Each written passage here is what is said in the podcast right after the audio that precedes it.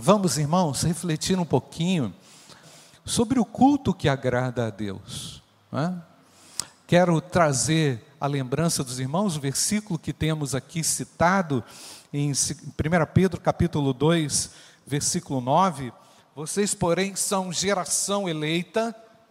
Você pode ler comigo? Vocês, porém, são geração eleita, sacerdócio real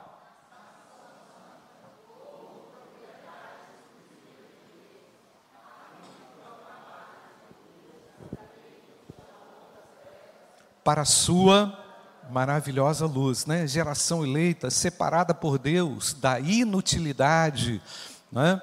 da, do vazio da nossa vida, fomos eleitos pelo próprio Deus para uma vida agora sacerdotal. Realizamos um sacerdócio contínuo, continuado diante de Deus por causa da graça bendita do Senhor que nos tirou do nosso ego, né, irmãos? Nos tirou do vazio da vida, não é? do vazio da, da superficialidade, nos colocou numa condição agora de úteis para Deus. E dentro dessa questão, irmãos, eu tenho falado desde o dia 21 de março, nessa série, hoje é o quinto sermão nessa série de prática cristã.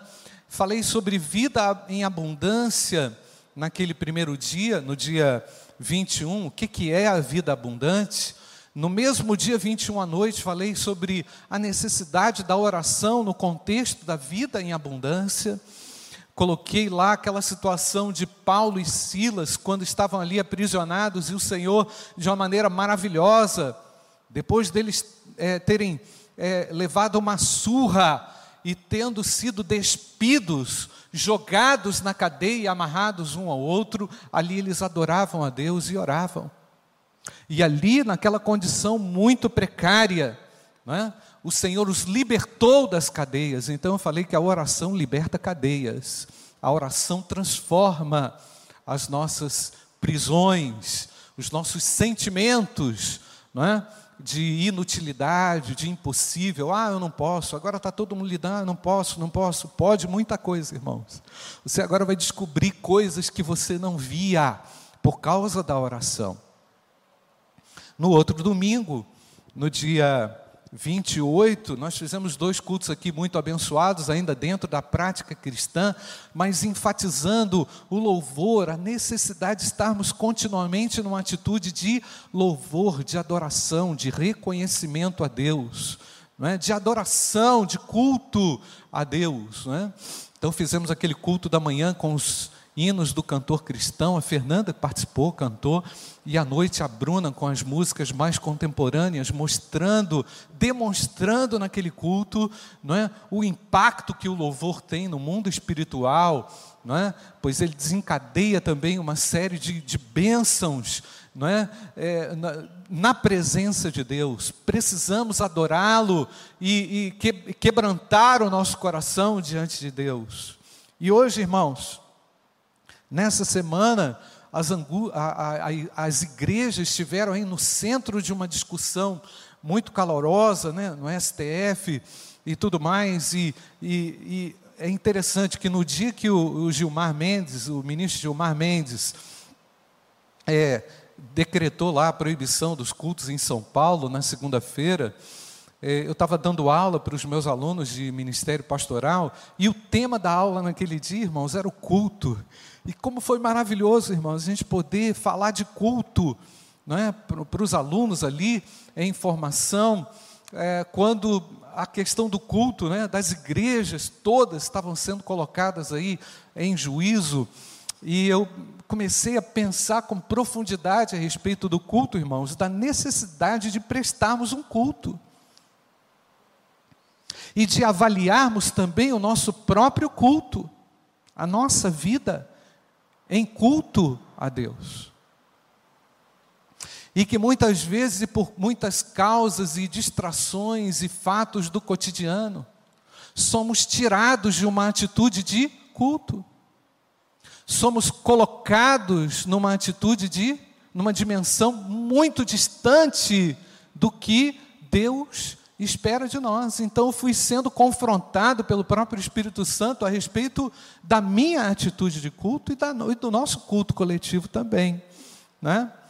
E eu acredito, irmãos, que a melhor resposta que o cristão dá em face aos cenários da vida é adentrar nesse ambiente de culto e de adoração. Não estou falando de físico, tá, irmãos?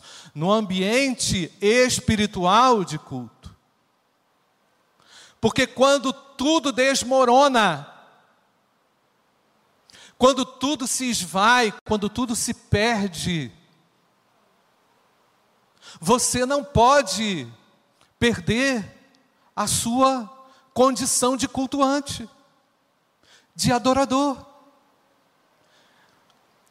E, e por mais que todas essas perdas que nós lidamos sejam reais e sejam brutas, e algumas vezes abruptas, surpreendentes no nosso coração, nós não podemos nos distanciar de uma atitude de culto. E até citei, irmãos, na, na, na, na, pastoral de hoje, aquela frase que a gente já conhecia: se não há culto na vida, não há vida no culto. E o culto que nós prestamos diariamente a Deus, ele, ele, ele é muito, ele transcende tudo aquilo que é feito em um ambiente coletivo. Nós vamos falar do ambiente coletivo também. Mas quem cultua Deus, minha, o meu foco aqui na introdução é esse: quem cultua Deus, irmãos, consegue enfrentar os problemas e adversidades dentro de casa, no ambiente de trabalho.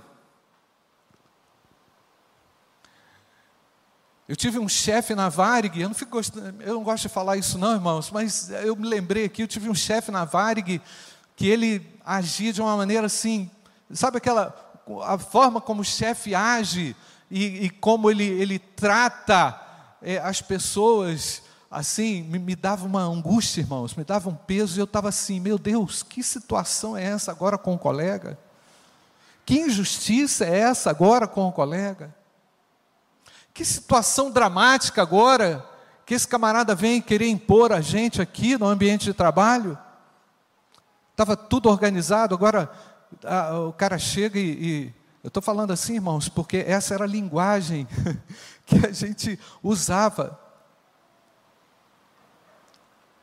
E eu sabia, irmãos, que tudo aquilo estava acontecendo, tudo aquilo que estava acontecendo no meu ambiente de trabalho, acontecia para provar a minha fé. A princípio eu não entendia assim, não para provar a minha, a minha postura. Qual seria a minha postura? Primeiramente, diante de Deus. E se eu ia abrir a boca para falar mal do chefe?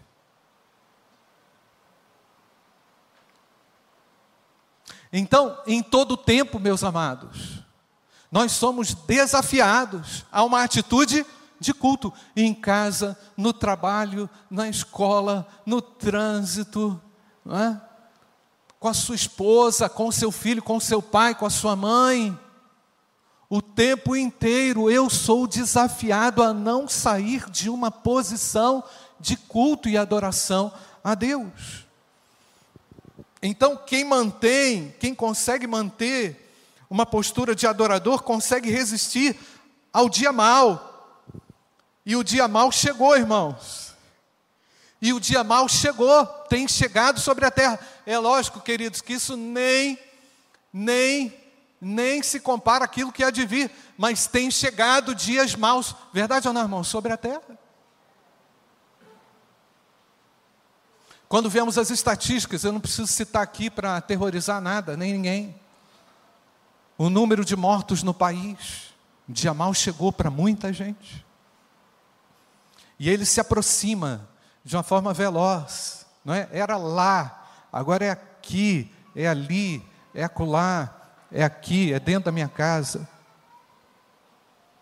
O dia mal chegou, irmãos. E qual é a atitude que devemos sim desenvolver? E o que é prestar, irmãos, culto a Deus. Antes de responder essa pergunta, eu quero afirmar que nós estamos numa sociedade que valoriza extremamente o estético e valoriza o espetáculo. Vivemos na sociedade dos espetáculos. São vários, irmãos. E se a gente não conseguir discernir isso muito bem, se a gente não conseguir entender isso muito bem, nós entramos nessa onda. E algumas igrejas entram na onda do espetáculo, onde o que vale e o que prevalece é o que, irmãos?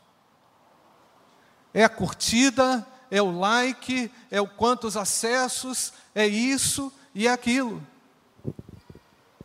A igreja tem migrado da condição de simplicidade para uma condição de espetáculo. Isso é grave, irmãos.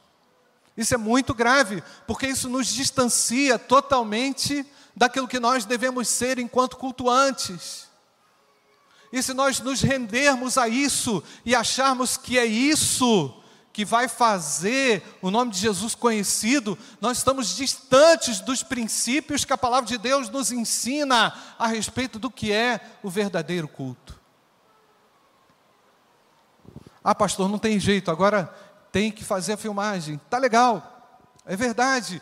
Por causa disso, irmãos, temos abençoado a vida de muitos irmãos, mas nós entendemos, irmãos, que o culto é muito, ele vai muito mais além do que qualquer like, curtida ou total de acessos ou disso ou de aquilo, irmãos. Daquilo que o mundo valoriza daquilo que nós gostamos. O homem gosta de números, né, irmãos? Nós gostamos de números. Achamos, achando, achamos que quando os números não estão bons, né, e que estamos mal, Deus está conosco no dia mal. Amém ou não, irmãos? Deus está conosco no dia mal e deseja de nós uma atitude de culto, de adoração. Então, irmãos, não é no pictórico, não é na vaidade, não é na, na, na, na estética que nós vamos ganhar, na excentricidade dos milhões que nós vamos ganhar. Eu creio, irmãos, que tem muita gente seduzida por isso, e temos que vigiar, temos que cuidar grandemente do coração. Mas, pastor, será que isso interfere na hora de entender o que é culto? Possivelmente, irmãos. Possivelmente interfere. Se eu não tenho a minha mente centrada naquilo que a Bíblia me ensina a respeito do que é o culto, se eu não tenho o meu coração centrado naquilo que a Bíblia ensina a respeito do que é o verdadeiro culto, eu posso me inverter, eu posso mudar, eu posso achar que agora as coisas vão é, é, acontecer dessa forma, e Deus está sondando o nosso coração para verificar se a atitude nossa, a minha, primeiramente, a sua, como cultuante, é ou não aceitável a Ele se o que temos ou o que trazemos para esse ambiente é ou não aceitável a Ele. Se aquilo que você faz aí na sua casa, quando participa de um culto, é ou não aceitável a Ele. Deixa eu só citar rapidinho um exemplo. Outro dia eu estava participando de, um, de, um, é, de uma reunião de oração, irmãos, online. Reunião de oração, hein? Não sou contra, tá, irmãos? Mas eu estava participando da reunião de oração, aí a Débora lembrou assim: e o lixo? Tem que levar o lixo. Tá? Poxa, mas agora? É, olha o barulho aí, o caminhão está chegando. Aí eu saio correndo da reunião de oração. Estava na reunião de oração, irmãos. Então, estou só citando isso, irmãos, porque quebrou totalmente o negócio, sabe? Ah, pastor, está contra? Não, não estou contra, mas eu quero ir na essência, porque o que Deus quer de mim e de você agora é saber se realmente eu cultuo ou não cultuo a Deus, ou se eu estou apenas participando de um evento.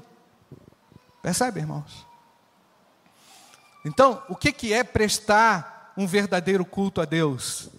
Antes de responder essa pergunta, irmãos, culto é uma questão de essência e não de forma.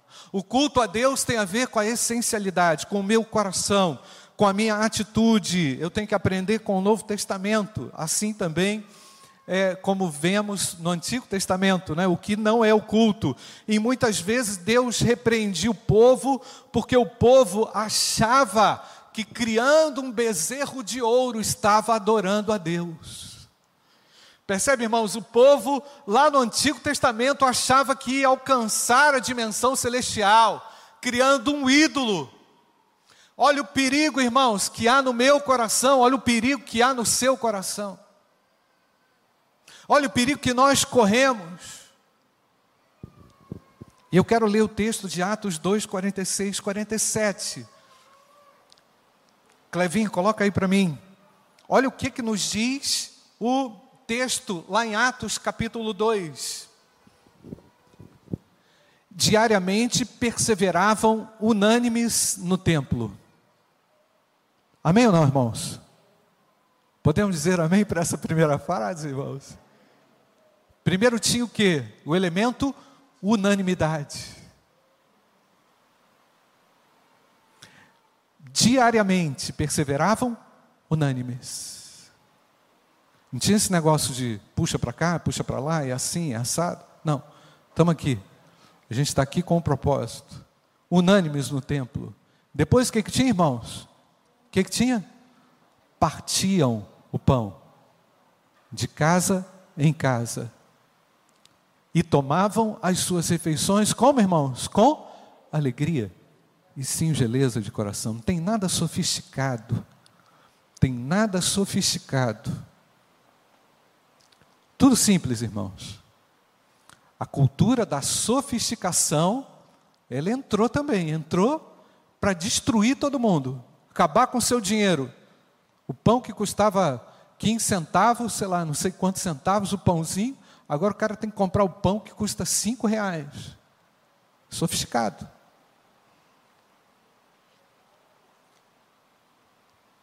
Estou no versículo 46, né?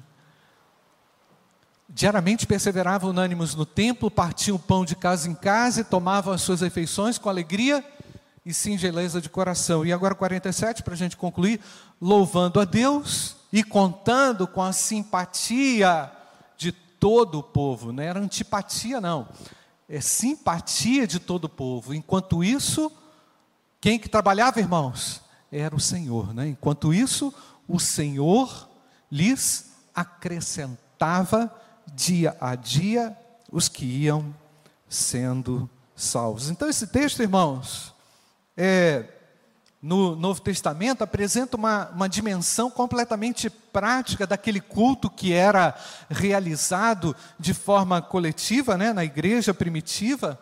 E eu, nós vamos tratar de três dimensões do culto nessas, nos próximos cultos, né, a respeito desse tema, prática cristã. Mas eu vou tratar do, único, do primeiro tema e, e, e importante, singular tema é, do culto que devemos prestar a Deus, que é a dimensão interior do culto a Deus. O culto no Novo Testamento, irmãos, é apresentado como uma responsabilidade pessoal, ele é do indivíduo. O indivíduo centrado em Deus, tendo se erguido da maldição do pecado, tendo ficado livre da condição de pecado, agora pode prestar um culto a Deus em espírito e verdade, livre dos, é, dos aparatos de culto e dos rituais conhecidos até então. Esse indivíduo agora liberto de toda essa, de todo esse aparato, de todo aquele, todo aquele ritual, agora está livre em, em condições, até mesmo, irmãos, muito precárias, dentro de uma catacumba, por exemplo, esse indivíduo pode prestar culto a Deus. Então isso significa dizer, irmãos, que a dimensão do culto ela transcende totalmente os nossos aspectos físicos e ele se encontra numa liturgia diária, quando adoro a Deus, quando sirvo a Deus, quando tenho o meu coração voltado para Deus, quando tenho o meu coração quebrantado diante de Deus, até mesmo numa situação inesperada. Sabe aquele momento? Preste atenção aqui. Sabe aquele momento quando você está numa situação em que você diz assim: O que é que eu faço, meu Deus? Você está voltando a sua mente para Deus e o Espírito Santo vem naquela hora com uma consolação, com uma direção especial, com cuidado especial, porque na verdade, irmãos, estamos prestando reverentemente um culto a Deus enquanto vivemos.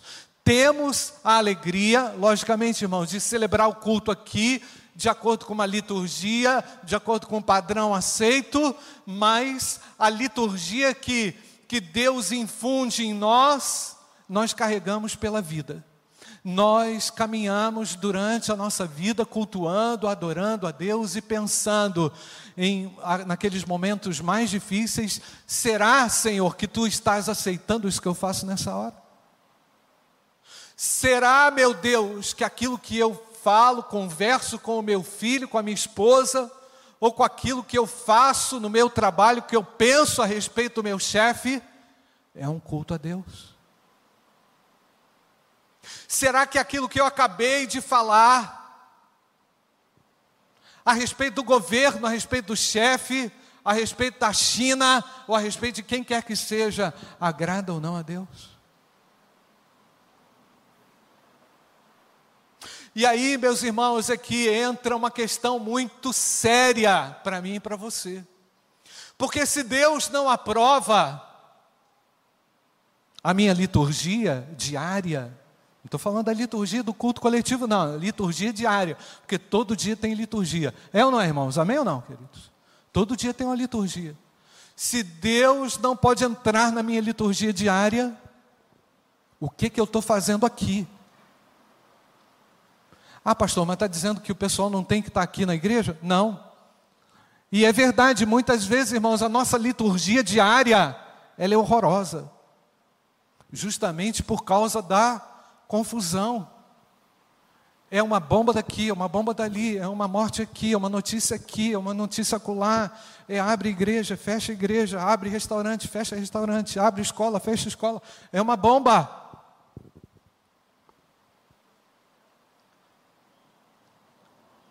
E aí o culto no mínimo, irmãos, a liturgia diária no mínimo, me ajuda a centralizar o meu coração diante daquele que me vê, diante daquele que sonda, diante daquele que examina, diante daquele que prescruta cada milímetro do meu coração. A sua vida é um culto a Deus, meu querido. A liturgia que você realiza no seu dia a dia, no seu lar, no seu trabalho, é aprovada por Deus. Irmãos, Jesus, uma vez citando o profeta Isaías, dá uma, dá uma quebrada no pessoal. Olha o que ele disse: Mateus capítulo 15, verso 7, Clevinho, coloca aí. Hipócritas. Bem profetizou Isaías a respeito de vocês, dizendo dois pontos. Pode ir para o próximo, Clevinho. Esse povo me honra com os lábios, mas o seu coração, o que está escrito, irmãos? Está longe de mim. Em vão me adoram, ensinando doutrinas que são preceitos dos homens. Então, Jesus bate forte naqueles que ensinavam a lei, naqueles que conheciam a lei, mas não conseguiam adorar a Deus. Naqueles que ensinavam, mas não viviam. Percebe, percebe irmãos, a, a contradição? percebe que o conhecimento não tinha passado dessa, dessa distância de 20 centímetros entre a cuca, a cabeça e o coração. Percebe, irmãos, que Jesus já havia percebido que a cabeça daqueles homens estavam, estavam cheia, cheia, cheios de rituais, de coisas que, é, que eram inúteis e desnecessárias, mas Jesus apela agora para um efeito litúrgico que vai transformar a vida, irmãos. E quando nós colocamos a Cristo em primeiro lugar, no caos da nossa vida, o Espírito Santo vem numa dimensão muito maravilhosa, encontrar-se com você e colocar aquilo que está fora do lugar em ordem. E colocar no mínimo o seu coração desvairado, perdido, triste, solitário, cabisbaixo, aterrorizado no lugar. O Espírito Santo coloca a minha alma no lugar, amém ou não, igreja? Trabalhe, Espírito Santo de Deus, no coração da tua igreja. Trabalha no culto e na liturgia que nós prestamos todo dia. Ah, pastor, mas é muita confusão. Eu sei. ah, pastor, mas você não está lá dentro de casa.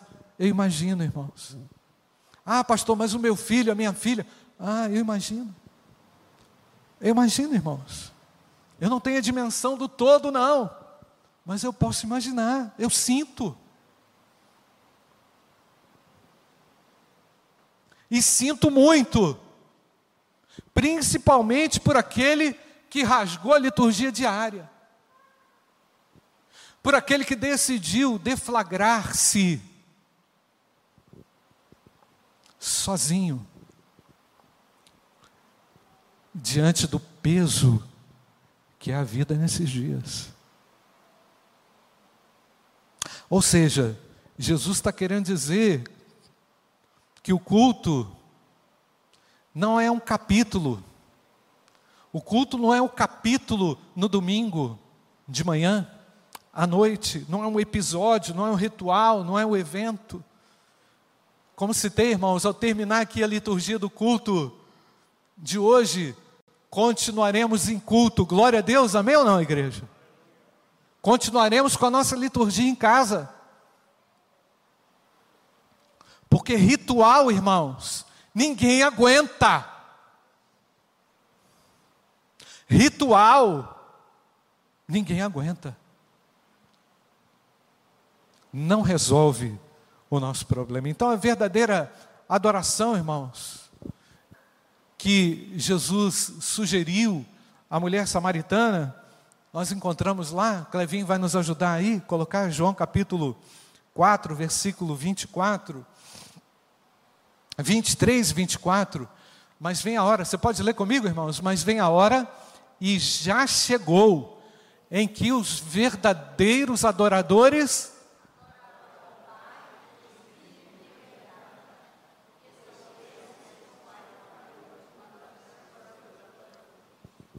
E agora, igreja, todo mundo junto, eu você, e você que está aí dentro de casa, pode falar alto.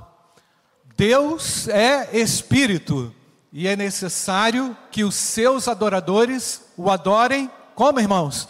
Em espírito e em verdade. Isso é libertador, amém ou não, igreja?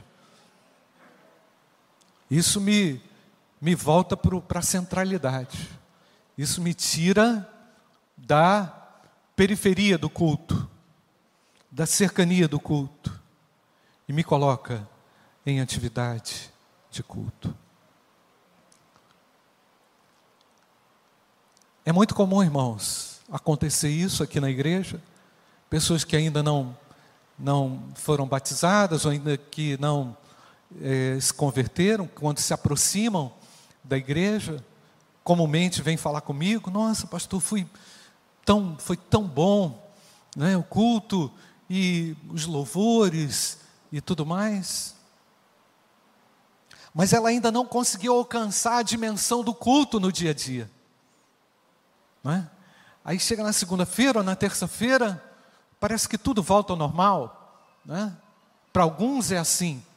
Né? Para alguns que ainda não descobriram essa dinâmica intensa e maravilhosa da adoração em espírito em verdade, para esse culto que nós prestamos no nosso dia a dia, porque se Deus se manifesta aqui, Ele vai se manifestar também no seu carro, quando você estiver dirigindo, lá no ambiente do seu trabalho, lá na cozinha, quando você tiver, uh, quando tiver faltando a farinha, o ovo, ou enfim, quando acabar o gás, ou quando o seu parente falecer de Covid, ou quando você é, é, sucumbir numa cama, ali Deus está também.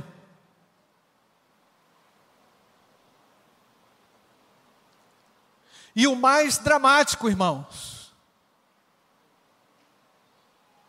é estar num leito de hospital sem a presença do Espírito Santo de Deus.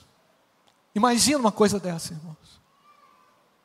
Estar com um diagnóstico de câncer, não sei, com uma disfunção aí no seu corpo, uma doença sem cura, sem a atitude de culto sem a presença de Deus. Já pensou que tragédia, irmãos? Deus abençoe todos esses que estão no leito do hospital aqui em frente à igreja. Amém ou não, igreja? Deus abençoe os enfermos da nossa cidade, da sua família, com todo respeito. Que o Senhor os alcance nesse momento. Então, lembrei aqui, irmãos, meu chefe chegou lá, não queria assumir a responsabilidade dele, chegou lá com a pasta, tinha lá vários países para a gente viajar, chegou na pasta, pegou a pasta assim, ó, jogou na mesa, falou assim, ó, tinham quatro colegas, cinco colegas, podem escolher aí o lugar que vocês querem viajar. Como se a gente quisesse viajar, né? A gente queria trabalhar. Ele achava que a gente. Enfim, isso é outra história, irmãos. Aí eu fiquei na minha, fechei, coloquei ali na minha mesa, baixei a cabeça no meu computador, falei: Deus, tem misericórdia, que negócio é esse agora? Que atitude é essa? Julgando, né? Me achando melhor do que ele. Mas me coloquei também em uma atitude de oração. Falei: Meu Deus, o que é que vai acontecer? Aí fui olhar lá a pasta, os colegas tinham pego lá Nova York, Toronto, todo mundo indo para lugar né, bacana. E aí eu fui ver lá o que, que tinha. Assunção, Paraguai. Estou é, falando assim, irmão, não estou desmerecendo lugar nenhum, não. Que eu, eu não queria, queria trabalhar. Mas tinha lá, Tel Aviv. Israel. Eu estava no segundo ano de seminário e pude, pela graça e misericórdia de Deus, naquele momento, escolher livremente ali aquele lugar e foi onde eu tive a oportunidade de também conhecer Jerusalém, pela graça e misericórdia de Deus, a serviço da minha empresa. Mas eu fui lá para trabalhar. Mas com, com isso eu estou dizendo, irmãos, que nós não podemos perder Jesus de vista nas circunstâncias, nas situações do nosso dia a dia. E eu quero repetir com você, que você repita comigo também esse texto João capítulo 4, versículo 24. Pois Deus é o que, irmãos? Espírito, e é necessário que os seus adoradores o adorem em espírito em verdade. Você pode estar numa situação muito complexa, assim como a discussão que a mulher samaritana sugeriu, né, a respeito ali do local verdadeiro para adorar, é aqui, é ali, é templo aberto, é templo fechado, é com decisão do STF ou de quem quer que seja, a respeito daquilo que nós fazemos como igreja, nada pode nos impedir de adorar a Deus. Nunca seremos impedidos de adorar a Deus em espírito e em verdade. Agora, essa mulher passou a compreender isso, irmãos, de verdade, a mulher samaritana passou a compreender disso, isso em sua profundidade depois que ela foi liberta e transformada pelo profeta que estava diante dela, porque ela reconheceu: Vejo que tu és profeta. Em outras palavras, você, mulher samaritana, conhece perfeitamente aquilo que você me argue, se é aqui ou se é acolá que devemos adorar a Deus, mas a sua vida está toda descentralizada com os seus amantes. Você está à procura de Deus, mas tem encontrado amantes vazios, amores vazios. Você que tem a, você, você tem esse questionamento, esse conhecimento todo, mas ele não surge um efeito para recentralizar a sua vida, porque o marido atual, esse homem com o qual você convive, não é o seu marido, então faça um conserto. Irmãos, para a gente poder alcançar uma dimensão de culto que Deus deseja, nós precisamos ficar livres do mal do pecado que é o mal que nos aflige, que nos tira do centro, que nos faz acreditar em falsos amores. Aquela mulher acreditou que o amor de muitos homens lhe daria segurança. Ela estava perdida, mesmo conhecendo a história do povo de Israel.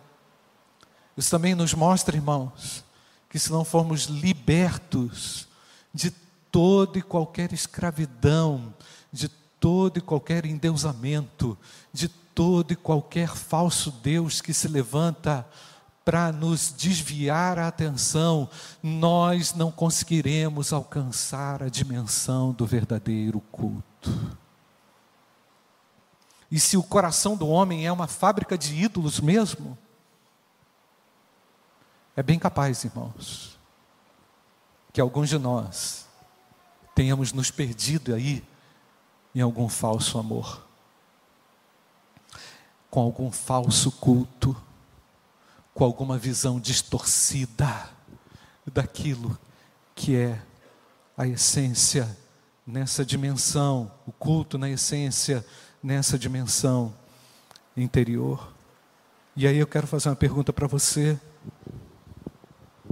Como é que está a sua comunhão com Deus, primeiramente, irmãos? Porque também tem aquela ideia, ah, pastor, já fui perdoado. Meu irmão, se você não tiver uma vida de confissão, você não é perdoado, sabia? Você foi, você foi perdoado da condenação do pecado, mas você não está perdoado de todo pecado, não. Tem pecado recorrente aí, daqueles hábitos ainda da antiga natureza, como nós estamos vendo aqui no estudo de, de Pedro, não foi isso? Acho que foi isso que o Fernando falou, das paixões. Foi isso, Fernando? Semana passada? Das paixões que guerreiam. Se não tiver uma confissão, uma atitude de confissão de pecados, você vai ficar só na cercania do culto você não, não alcança esse epicentro do culto, que é a adoração em espírito e em verdade. E esses são o que o Pai procura. O nosso Deus está à procura de adoradores nessa manhã. Onde você estiver, ou aqui ou aí na sua casa. Ele quer o seu coração. Feche seus olhos. Eu não sei como que você entrou aqui, meu amado.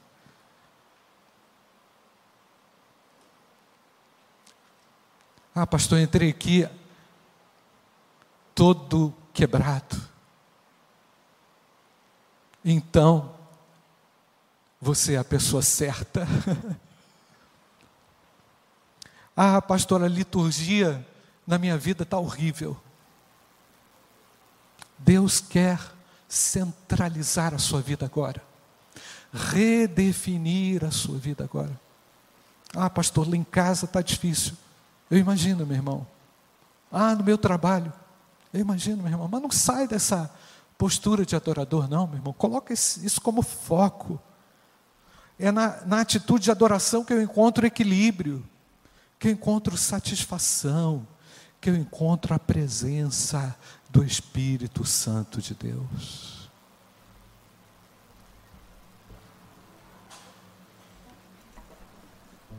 Ah, pastor, você está falando isso porque você não sabe o que está acontecendo lá em casa. Eu imagino, meu irmão. Imagina a frustração que é ter que lidar com uma série de coisas no dia a dia sem uma resposta.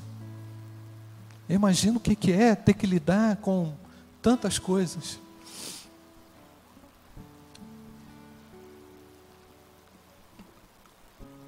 Mas nós somos a geração eleita, você é a geração eleita, você é o sacerdócio real, você é o povo de Deus separado de propriedade exclusiva de Deus, proclamar as virtudes daquele que o chamou das trevas para a sua maravilhosa luz. Pede a Deus, Senhor, vem restaurar a liturgia de culto no meu coração.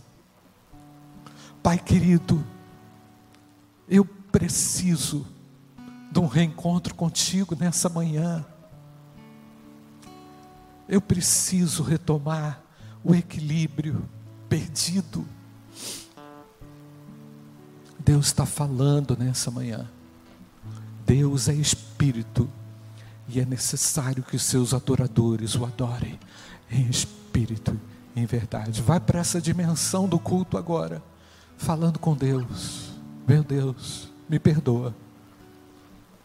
Meu Deus, me livra da angústia da frustração, da dor. Eu reescrevo uma nova liturgia agora. Eu reescrevo uma nova liturgia agora, para que o teu nome seja exaltado. Pai querido, nós cantamos aqui no início do culto: Perto quero estar, ante aos teus pés, queremos adorá-lo em espírito e em verdade, Pai. Venha nos tirar, ó Pai, desse dessa condição ineficaz e inútil e dessa falsa liturgia. Ó Pai, coloca-nos numa condição agora, por tua graça e misericórdia, como aceitáveis diante de ti. Aqui está o teu povo, Pai, aqui estamos. Que tu tenhas misericórdia de nós, Pai clamamos o teu sangue, pois sabemos que tu és o único que pode perdoar pecados. Transforma tudo aquilo que está deformado dentro de nós, para que escrevamos uma liturgia que glorifique o teu nome todos os dias, nos piores cenários da vida. E diante das adversidades que enfrentamos, sejamos adoradores em espírito e em verdade. Nós te agradecemos, Pai, porque a tua graça nos alcançou e nada nos impede de adorar o teu santo e eterno nome nessa hora. Que nenhum pecado, nenhuma mazela venha nos destituir da tua presença. E queremos reafirmar aqui que perto e junto a ti queremos estar. Oramos em nome de Jesus. Amém. Amém. Meus irmãos, vamos de pé e vamos cantar de novo esse, esse cântico lindo que fala muito ao nosso coração e que nos coloca realmente como desafiados agora a sairmos daqui é, escrevendo essa liturgia maravilhosa que, a, que agrada, que glorifica e que exalta o nome do Senhor. Ora, o amor de Deus, o Pai, a graça infinita do nosso Senhor e Salvador Jesus Cristo e as consolações do Espírito Santo de Deus repousem sobre todos nós, hoje e para todo sempre. Amém, amém e amém.